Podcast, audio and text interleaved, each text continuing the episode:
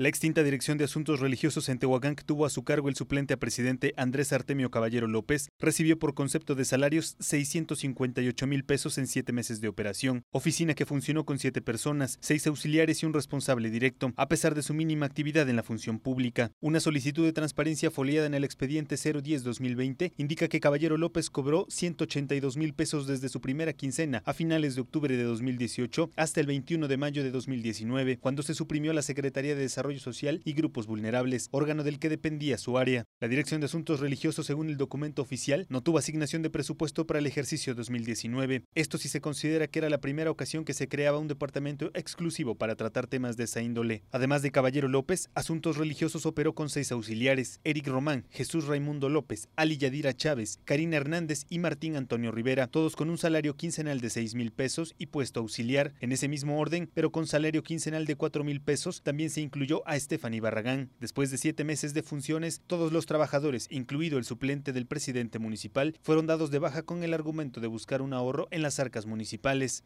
Sin embargo, el ahorro anunciado en aquella ocasión por Felipe Patjane Martínez con la desaparición de cinco secretarías era de 85 mil pesos, una cifra que al mes era rebasada por un solo departamento. Imágenes de Shanit Cerqueda para Mega Noticias, Hugo de la Cruz Sánchez.